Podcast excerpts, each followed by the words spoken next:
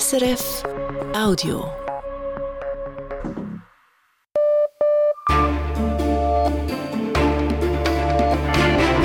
Radio SRF, Echo der Zeit mit Matthias Kündi. Und das beschäftigt uns am Freitag, dem 16. Februar.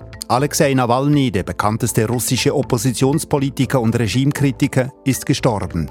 Wir fragen nach den Umständen seines Todes und wollen wissen, was das für die russische Opposition bedeutet. Dann die Münchner Sicherheitskonferenz knapp zwei Jahre nach dem russischen Einmarsch in die Ukraine. Wir haben hier für die Münchner Sicherheitskonferenz Umfragen in der Ukraine gemacht und da ist es ganz klar, die Ukrainer werden bis zum letzten kämpfen. Sagt Christoph Heusgen, der Chef der Münchner Sicherheitskonferenz im Echo-Gespräch. Die Schweizer Armee habe kein Finanzloch, Probleme habe sie aber bei der Kommunikation. Das sagt die zuständige Kommission des Nationalrats und schließlich entführen wir sie auf eine Zeitreise. So hatte sie im Echo der Zeit vor über 75 Jahren getönt.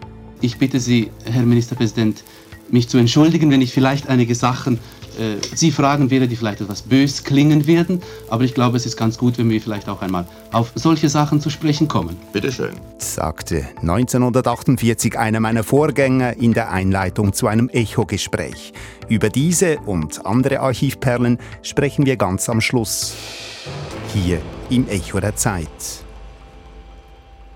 Es war um die Mittagszeit, als die russischen Gefängnisbehörden den Tod von Alexei Nawalny verkündeten. Er sei bei einem Spaziergang zusammengebrochen und danach verstorben. Frage nun an Russland-Korrespondent Carl McKenzie. Wie verlässlich sind diese offiziellen Informationen? Ja, wie Sie gesagt haben, kommen die Informationen von den russischen Staatsmedien, die sich auf die Strafvollzugsbehörde äh, berufen. Bei kremlnahen Quellen sollte man immer vorsichtig sein und äh, Nawalnys Team, seine Familie, seine Anwälte haben die Meldungen noch nicht überprüfen können. Aber auch Wladimir Putins Sprecher hat Nawalnys Tod bereits bestätigt. Und ich sehe momentan keine Anhaltspunkte dafür, dass die russischen Behörden hier falsche Informationen verbreiten. Ich denke also, es ist davon auszugehen, dass Alexei Nawalny Nawalny tatsächlich tot ist. Vor vier Jahren gab es einen Giftanschlag auf Alexei Nawalny. Nun heißt es, er sei nach einem Zusammenbruch eines natürlichen Todes gestorben. Wie glaubwürdig ist diese Darstellung? Ja, laut russischen Staatsmedien soll Nawalny an einem Blutgerinnsel gestorben sein. Unabhängige Medien zitieren aber eine ehemalige Mitarbeiterin der Strafvollzugsbehörde, die sagt, Blutgerinnsel würden in russischen Gefängnissen oft offiziell diagnostiziert, weil man damit plötzliche Todesfälle einfach erklären könne und so allfällige Misshandlungen nicht verantworten müsse. Und es ist klar, dass Alexei Nawalny misshandelt wurde. Er kam fast 30 individuelle Male in Isolationshaft, äh, bekam keine Winterkleidung und so weiter weiter. Äh, seine Familie sagt, vor ein paar Tagen sei er noch wohlauf gewesen. Aber ungeachtet der Todesursache, wenn wir sie mal gesichert herausfinden, wegen der langen und konstanten Misshandlung von Nawalny ist es schon jetzt naheliegend zu sagen, dass die russischen Behörden für seinen Tod verantwortlich sind. Bevor wir über die Reaktionen auf Nawalnys Tod sprechen und über seine Bedeutung für die russische Opposition, schaut Callum McKenzie nun zurück auf das Leben des wichtigsten Oppositionspolitikers Russlands. Hallo, hier spricht Nawalny. Diese Worte prägten die russische Politik jahrelang. Alexei Nawalnys Videobotschaften hatten ein Millionenpublikum. Nawalny war Putins bekanntester und talentiertester Widersacher. Sein Schicksal unterstreicht, wie sehr ihn das Regime für eine Gefahr hielt. Alexei Nawalny wurde 1976 in der Region Moskau geboren. Als junger Anwalt begann er sich in der Politik zu engagieren. Bereits damals hielt Wladimir Putin mit seinem Regierungsapparat die Zügel fest in der Hand. Nawalny bewährte sich als fleißiger Organisator und charismatischer Redner in der liberalen Partei Jabloka. Bald verließ Nawalny die Partei und etablierte sich als eigenständiger Aktivist gegen Korruption. Schon damals setzte er auf explosive Korruptionsrecherchen und auf scharfe Rhetorik. Zu einem Schlagwort wurde seine Aussage in einem Radiointerview. Die Putin-Partei Einiges Russland sei die Partei der Gauner und Diebe. Das war 2011, als Nawalny zu einer führenden Figur in der Opposition wurde. Im Dezember 2011 protestierten Tausende in Moskau gegen die mutmaßlich gefälschten Parlamentswahlen. Nawalny hielt eine flammende Rede und wurde anschließend verhaftet.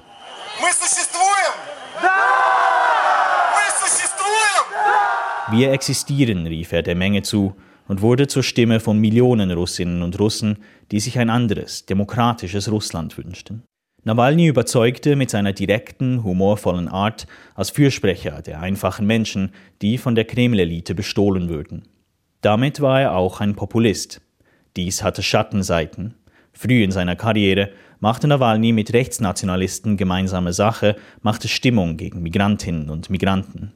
Über die Ukraine äußerte er sich teilweise herablassend, auch wenn er gegen den Krieg war. Bis zuletzt war er deswegen auch eine umstrittene Figur. 2020 wurde Nawalny auf einem Flug vergiftet. Bei der Behandlung in Deutschland wurde das Nervengift Novichok in seinem Körper festgestellt, die Visitenkarte des russischen Geheimdienstes. Nach seiner Genesung ermittelte Nawalny die Attentäter und rief sie an. Einer gab prompt seine Beteiligung am Mordkomplott zu. Für Nawalny war immer klar, dass er nach Russland zurückkehren würde, obwohl seine Verhaftung dort sicher war. Er müsse in seiner Heimat weiterkämpfen, sagte er. Bei seiner Landung in Moskau vor gut drei Jahren wurde er sofort festgenommen und bald zu jahrelanger Lagerhaft verurteilt. Привет, это Навальный. Я ужасно рад, что снова могу сказать эту фразу, хотя, если честно, в какой-то момент мне казалось, что я уже ее больше никогда не произнесу. Но... Hallo, hier spricht Nawalny, sagte er in seinem ersten Video nach der Vergiftung. Ich bin sehr froh, kann ich diesen Satz wieder aussprechen, zuweilen fürchtete ich, dass ich das nie wieder tun würde. Jetzt ist diese mutige Stimme gegen den Kreml verstummt. Alexei Nawalny wurde 47 Jahre alt. Die Meldung von Nawalnys Tod sorgt auf der ganzen Welt für Schlagzeilen. Callum McKenzie, wie sind die Reaktionen in Russland? Unter Oppositionellen macht sich Schock breit, Bestürzung, äh, auch Ungläubigkeit teilweise und Wut. Und es gibt sogar auch schon Gedenkaktionen und einzelne kleine Proteste. Und auch in Russland ist für viele klar, wer Nawalnys Tod zu verantworten habe. Und viele sagen, Nawalny sei effektiv vom Kreml ermordet worden, so wie es der russische Geheimdienst ja schon einmal versucht hatte. In den staatlichen Medien wird zwar über seinen Tod berichtet, äh, aber es ist äh, keine große Schlagzeile. Es wird eher heruntergespielt gespielt und offenbar sollen regimetreue Politiker angewiesen worden sein, Nawalnys Tod nicht zu kommentieren. Das passt zum Umgang des Kremls mit Nawalny. Äh, Putin hat es ja berühmterweise immer vermieden, überhaupt Nawalnys Namen auszusprechen. Nawalny galt ja zeitweise als wichtigster innenpolitischer Gegner des Kremls. Was bedeutet sein Tod nun für die russische Opposition? Die russische Opposition ist und war notorisch zersplittert und zerstritten. Es gab schon immer interne Zerwürfnisse und es war sehr schwer, die vielen Gegnerinnen und Gegner des Kremls zu vereinen. Nawalny war eine der wenigen Figuren, die wirklich breit beliebt war. Äh, auch wenn er umstritten war, war er wohl die einzige Figur, die wirklich verschiedene, viele verschiedene Menschen hinter sich sammeln konnte. Und seine breite Beliebtheit machte es für die restliche liberale Opposition gewissermaßen logisch, sich ihm auch gewissermaßen anzuschließen. Er war also schon eine einende Figur. Äh, seine möglichen Nachfolger aber aus seiner Organisation sind bei weitem nicht so charismatisch. Also ich erwarte, dass sich die Gräben in der Opposition äh, jetzt nur noch vertiefen. Zudem zeigt sein Tod wieder einmal, wie komplett ausgegrenzt und ausgeschaltet die Opposition in Russland heute ist. Sie hat äh, und hatte einfach überhaupt keine Möglichkeit mehr, auf den Kreml irgendeinen Druck auszuüben, was in der Vergangenheit Alexei Nawalny vielleicht das Leben gerettet hätte. Vielen Dank für diese Einschätzungen und Informationen. Das war unser Russland-Korrespondent Callum McKenzie. Deutschland und die Ukraine haben ein Sicherheitsabkommen unterzeichnet. Mehr dazu nun in den Nachrichten mit Olivia Limacher. Nach Großbritannien ist Deutschland das zweite G7-Land, das ein solches Abkommen mit der Ukraine geschlossen hat. Der deutsche Kanzler Olaf Scholz sagte vor den Medien, Deutschland werde die Ukraine so lange wie nötig unterstützen angesichts des russischen Angriffskriegs. Zugleich kündigte er ein neues militärisches Hilfspaket für die Ukraine an, in der Höhe von mehr als einer Milliarde Euro. Am Abend soll Zelensky in Paris ein vergleichbares Abkommen mit Frankreich unterzeichnen. Das Telekom-Unternehmen Sunrise soll wieder eigenständig werden. Die aktuelle Besitzerin Liberty Global plant, Sunrise abzuspalten und an die Schweizer Börse zu bringen, wie das Unternehmen mit Sitz in London mitteilt. Liberty Global hatte Sunrise vor vier Jahren übernommen. Der Börsengang von Sunrise in der Schweiz soll im zweiten Halbjahr 2024 erfolgen. Das operative Geschäft sei von der Abspaltung nicht betroffen, schreibt Liberty Global. Kunden, Mitarbeiter oder Lieferanten könnten sich auf Kontinuität verlassen, hieß es. Zwischen den 1970er und 90er Jahren wurden in der Schweiz wahrscheinlich tausende Kinder illegal adoptiert. Bei der Suche nach ihrer Herkunft sollen sie nun vom Staat verstärkt Hilfe erhalten. Die Kantone sind dafür verantwortlich, den Betroffenen bei der Herkunftssuche zu helfen. Nun will der Bund die Kantone dabei unterstützen. Das schreibt das Justiz- und Polizeidepartement. Dafür soll es im Herbst einen Strategietag geben. Zwei Berichte hatten Ende Jahr gezeigt, tausende Kinder seien wahrscheinlich durch Kinderhandel oder andere illegale Praktiken zur Adoption in die Schweiz gekommen. Der Bundesrat will die Fußball-Europameisterschaft der Frauen 2025 in der Schweiz mit 4 Millionen Franken unterstützen. Das sei zu wenig, findet nun die zuständige Kommission des Ständerates. Sie beantragt deshalb, den Betrag fast zu vervierfachen auf 15 Millionen Franken. Der Entscheid fiel einstimmig. Das Geld soll in die Kommunikation, den öffentlichen Verkehr und die Tourismusförderung fließen im Umfeld der Fußball Frauenfußball-EM. Vom Fußball zum Skisport. An der Weltcup-Abfahrt in Cromontana standen zwei Schweizerinnen auf dem Podest. Den Sieg holte sich Lara Gut-Berami vor Jasmin Fluri. Sie wurde zeitgleich mit der Österreicherin Cornelia Hütter Zweite. Für Lara Gut-Berami war es der vierte Weltcup-Sieg in Folge. Mit Priska Nufer ist eine weitere Schweizerin unter die besten zehn gefahren. Sie wurde siebte. Zu den Börsendaten von 18.11 Uhr, geliefert von SIX. Der Swiss Market Index schließt bei 11.311 Punkten plus 0,2 Prozent. Der Dow Jones Index in New York ist im Vergleich zum Vortag unverändert. Der Euro wird zu 94 Rappen 95 gehandelt und der Dollar zu 88 Rappen 19. Und wie wird das Wetter aufs Wochenende hin, Olivier Limacher? Morgen ist es im Norden oft bewölkt und besonders am Vormittag fällt stellenweise Regen. In den Alpen gibt es sonnige Abschnitte, im Süden wird es ziemlich sonnig. Die Höchstwerte liegen im Norden bei 12 und im Süden bei 17 Grad. 50 Staats- und Regierungschefs, Ministerinnen sowie Armee- und Geheimdienstchefs. Sie treffen sich bis am Sonntag an der Münchner Sicherheitskonferenz. Noch vor einem Jahr war die Stimmung an diesem Spitzentreffen aufgeräumt. Der Westen schien geeint, die NATO gestärkt und die Ukraine stand vor einer großen Frühjahrsoffensive. Doch dieses Jahr herrschen Katzenjammer und Unsicherheit. Fredrik Steiger fragte Christoph Heusgen, den Vorsitzenden der Münchner Sicherheitskonferenz, ob er diesen Eindruck teile.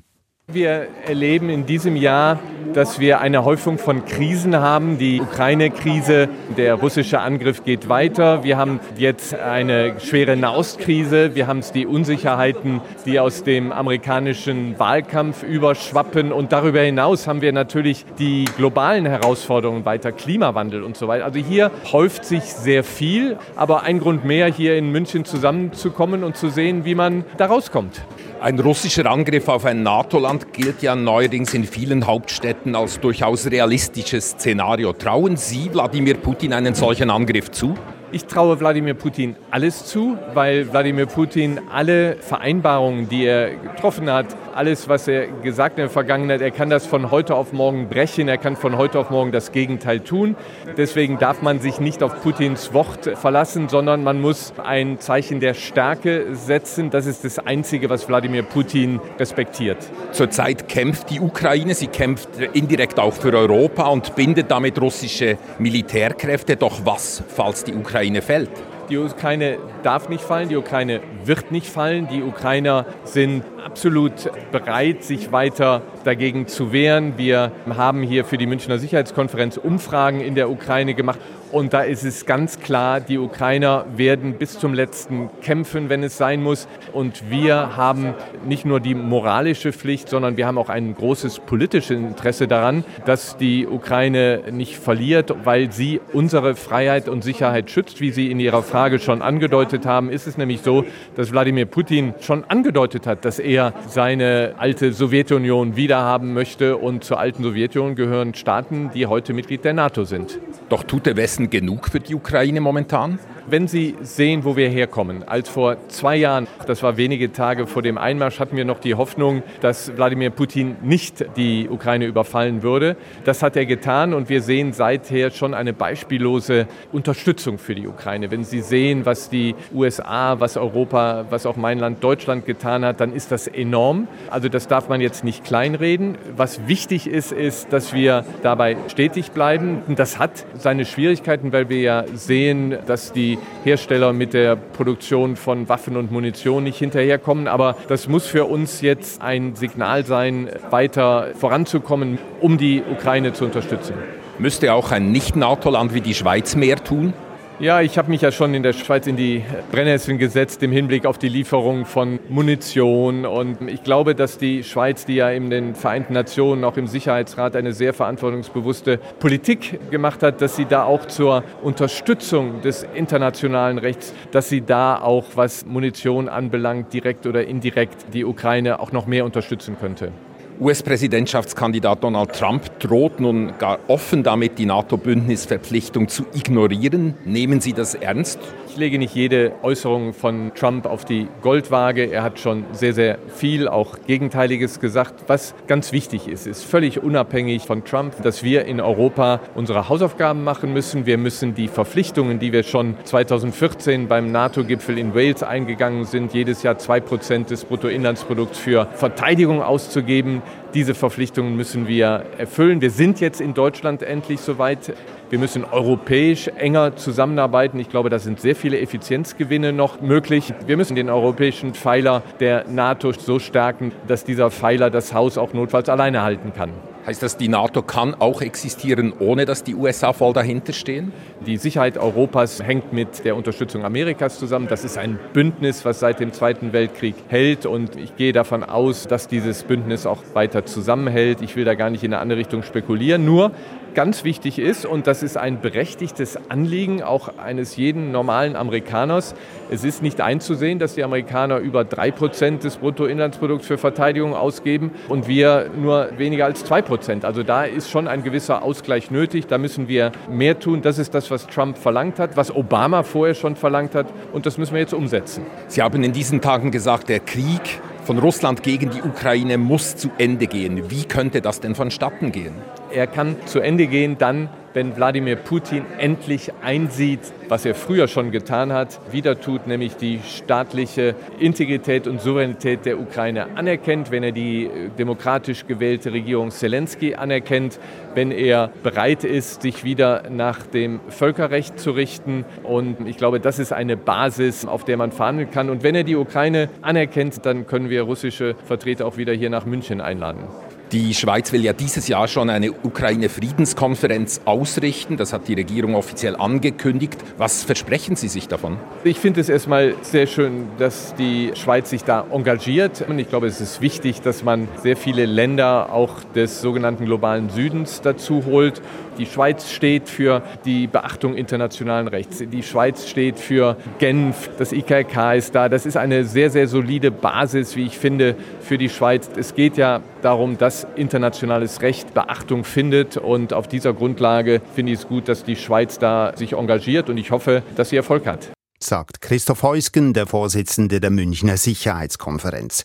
Fredrik Steiger hat mit ihm gesprochen, noch bevor der Tod des russischen Oppositionspolitikers Alexei Nawalny bekannt wurde.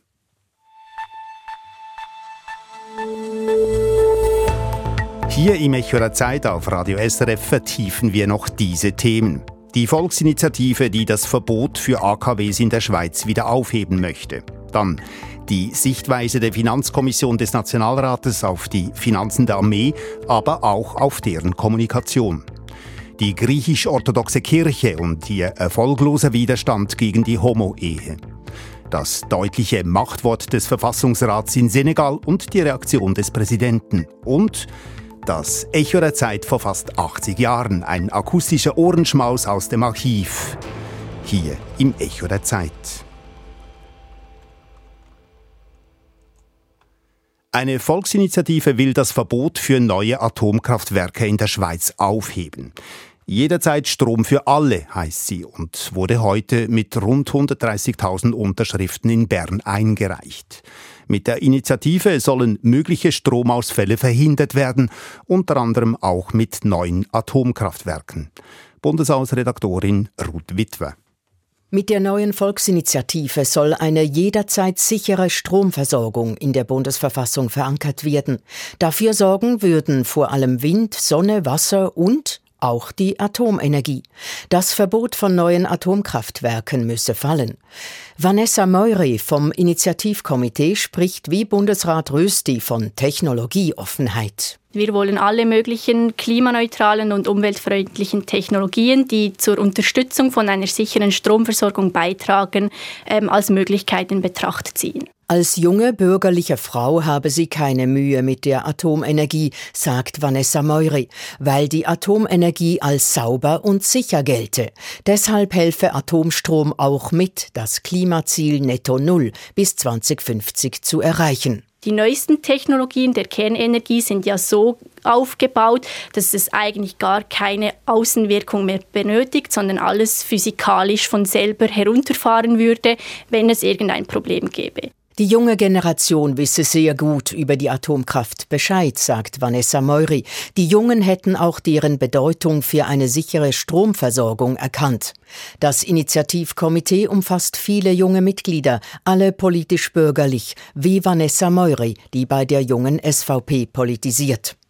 Auch FDP-Nationalrat Christian Wasserfallen weibelt für die Atomkraft.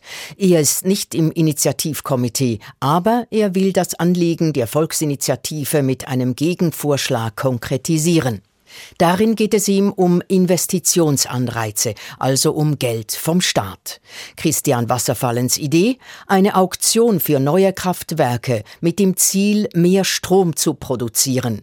Die Auktion soll für alle offen sein, ob Windpark, Wasserkraftwerk oder ein neues AKW.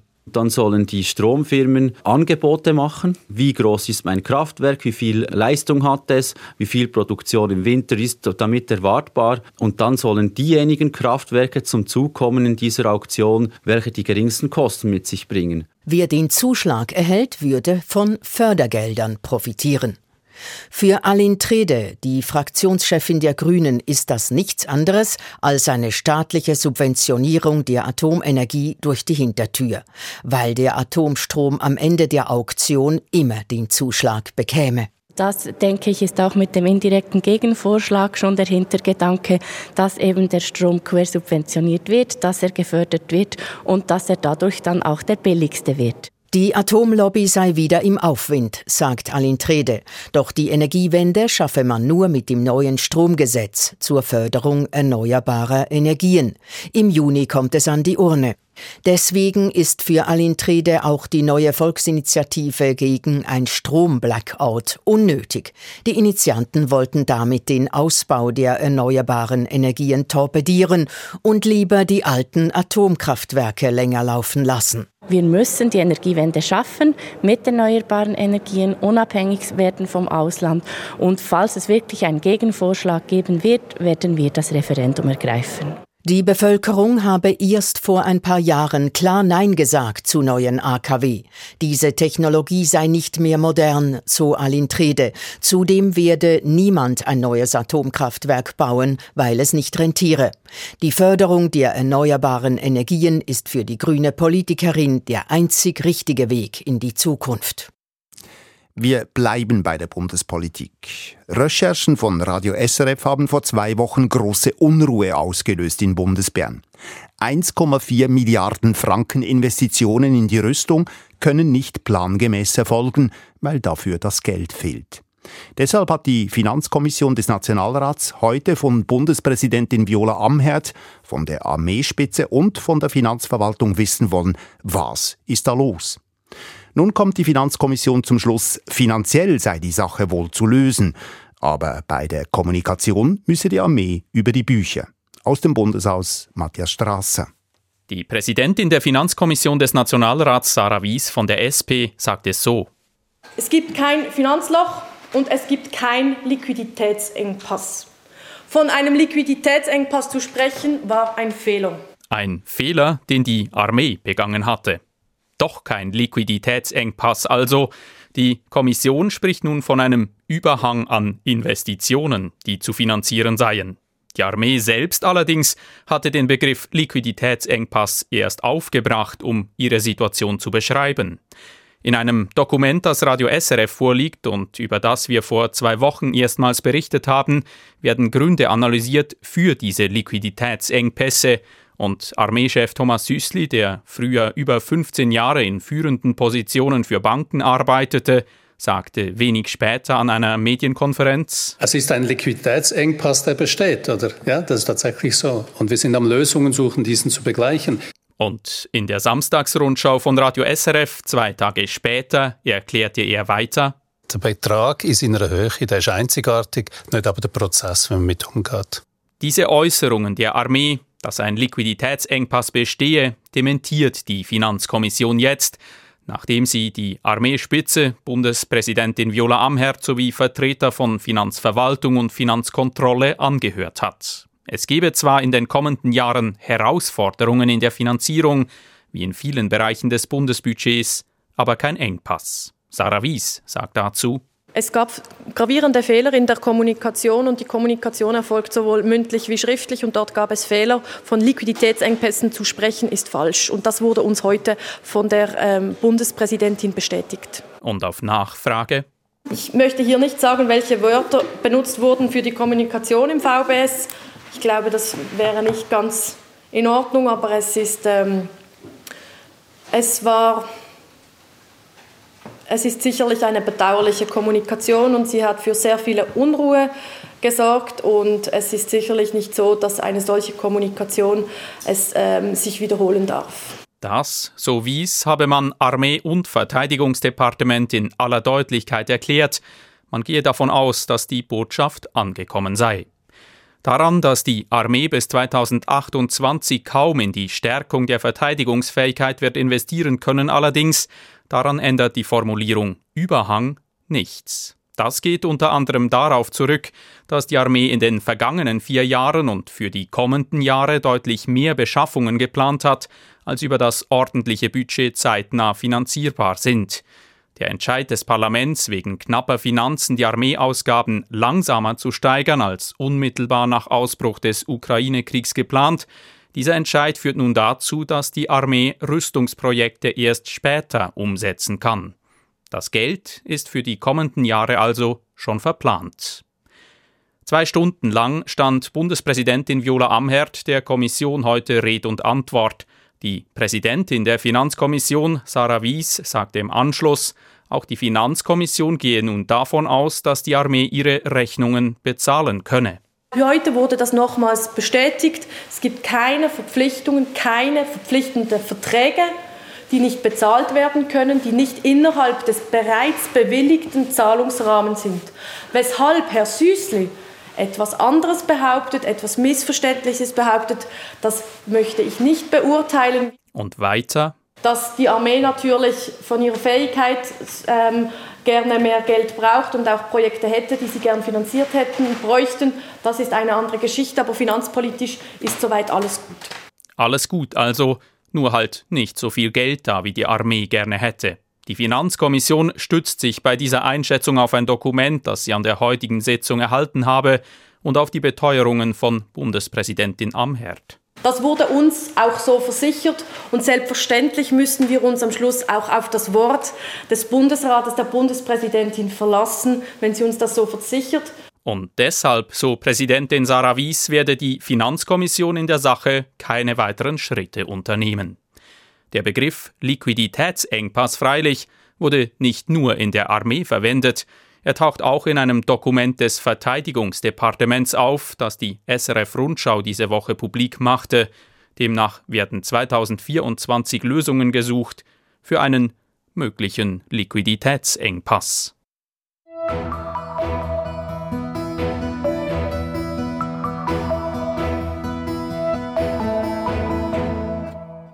Heiraten und Kinder adoptieren, das dürfen in Griechenland künftig auch gleichgeschlechtliche Paare.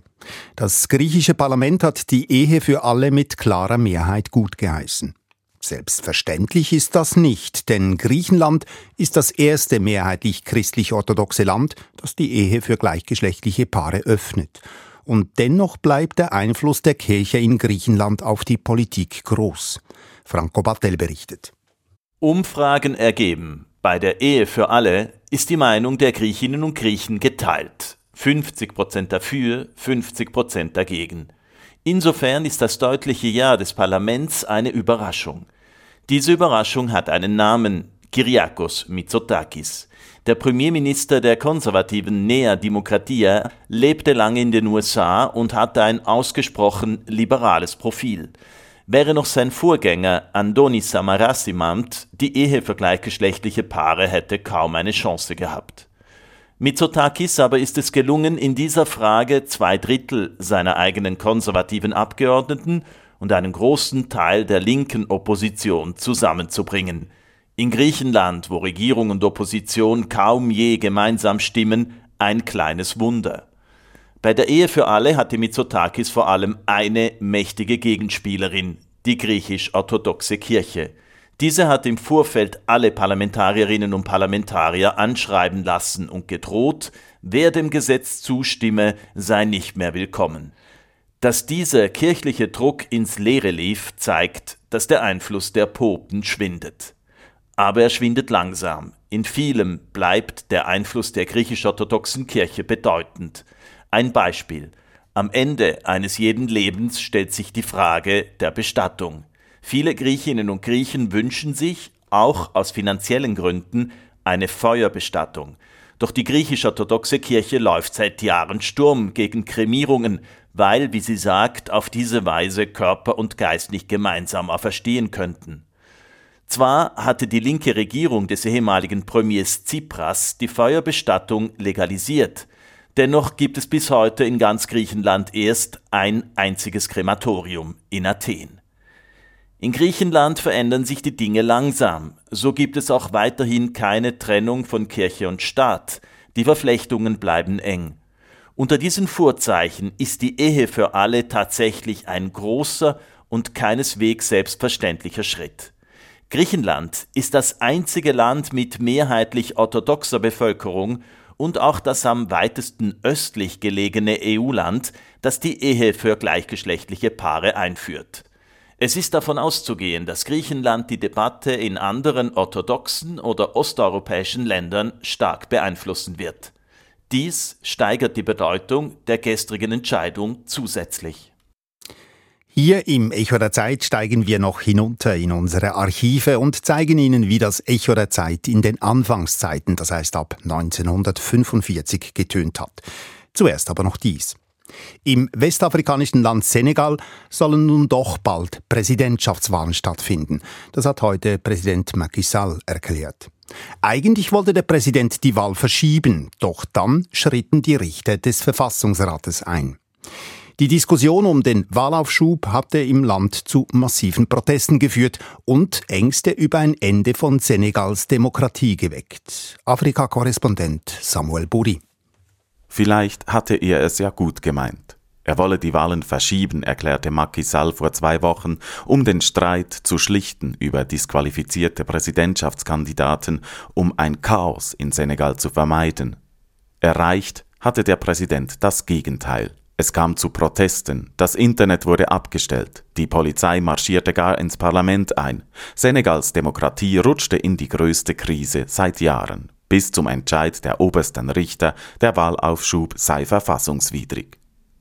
Nun hat Macky Sall die Notbremse gezogen und das Verdikt des Verfassungsrates akzeptiert. Er werde innerhalb kürzester Zeit Wahlen durchführen, ließ der Präsident verlauten, also wohl in ein paar Wochen, denn die Amtszeit des Präsidenten läuft am 2. April aus. Ursprünglich wäre Ende Februar gewählt worden. In den Außenministerien rund um den Globus wird hörbar aufgeatmet. Senegal mit Macky Sall war für den Westen ein verlässlicher Partner ein stabiler Staat in Westafrika, einer Weltregion, in der Islamisten für Terror sorgen, wo es regelmäßig zu Putschen kommt und Militärregimes Wahlen aufschieben, wo Russland die Lücke füllen soll, welche die französischen Truppen mit ihrem Abzug hinterlassen haben. Doch wieso hatte der Präsident Senegals diese Eskalation riskiert? Es heißt, dass der Regierungspartei eine Wahlschlappe drohe, Ihr Kandidat Amadouba ist Umfragen zufolge nicht der sichere Sieger. Der Oppositionelle Bassirou Diomaye Faye zieht die Jungen in seinen Bann und ist stärker als erwartet.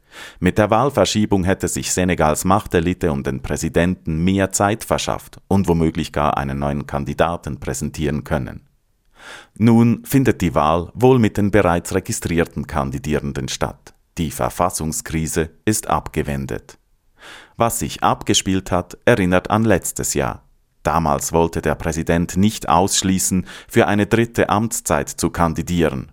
Erst nach großem öffentlichem Druck erklärte Macky Sall seinen Verzicht. Und damals wie heute brauchte es den Druck der Straße, der internationalen Partner und jetzt sogar der Richter. Der Präsident Senegals scheint rechtzeitig zur Besinnung gekommen zu sein und meint es nun hoffentlich wirklich gut mit seinem Land.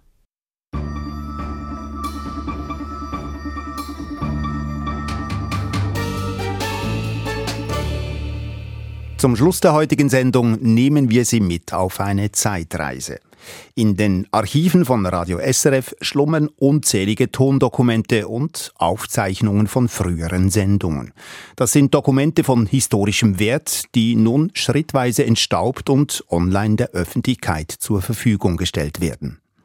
Seit kurzem sind nun auch Aufnahmen aus den Anfängen des Echo der Zeit online, konkret 500 Tondokumente aus Echosendungen der Jahre 1945 bis 1955.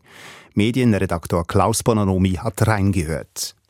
Friedrich Bravand war als Reporter fürs Echo der Zeit mit dabei, als im November 1954 der äthiopische Kaiser Haile Selassie zum Staatsbesuch in die Schweiz reiste. Während des Kaisers Gefolge und die schweizerischen Begleiter dem Zug entsteigen, vom Zug zum Stationsgebäude sind Läufer gelegt, überreicht ein Trachtenmädchen dem Kaiser einen Nelkenstrauß und ein Knabe präsentiert ihm einen Berner Lebkuchen von respektabler Größe. Freundliches Lächeln auf allen Gesichtern und jetzt werden die beiden kleinen Geschenküberbringer ihrerseits beschenkt. Kaiser Haile Selassie überreicht jedem, wenn wir richtig sehen, ein Goldstück. Hunderte solcher Tondokumente werden nun online publiziert, sagt der Co-Chefredaktor von Radio SRF, Beat Soltermann. Die Idee dahinter ist, dass man eintauchen kann in über 70 Jahre Echo der Zeit. Es ist äh, absolut faszinierend zu hören, wie unsere Kolleginnen und Kollegen früher über die Welt und die Schweiz berichtet haben. Die weite Welt in die Schweizer Stuben zu bringen, das war seit je wichtig im Echo der Zeit. Als erste Korrespondentin berichtete Annemarie Schwitter schon ab 1950 aus Madrid. Liebe Hörerinnen und Hörer, die Sehnsucht nach dem Licht, dem Symbol neuen Lebens, wie es in den nebelverhängten Dezembertagen die Menschen Mittel- und Nordeuropas ergreift, in Spanien kennt man sie nicht. Wie soll sich der Mensch nach Licht sehnen, wenn sich über ihm täglich ein gleichbleibender blauer Himmel wölbt und die Sonne mit fast immerwährender Freundlichkeit auf Palmen, Kakteen und rote Erde scheint?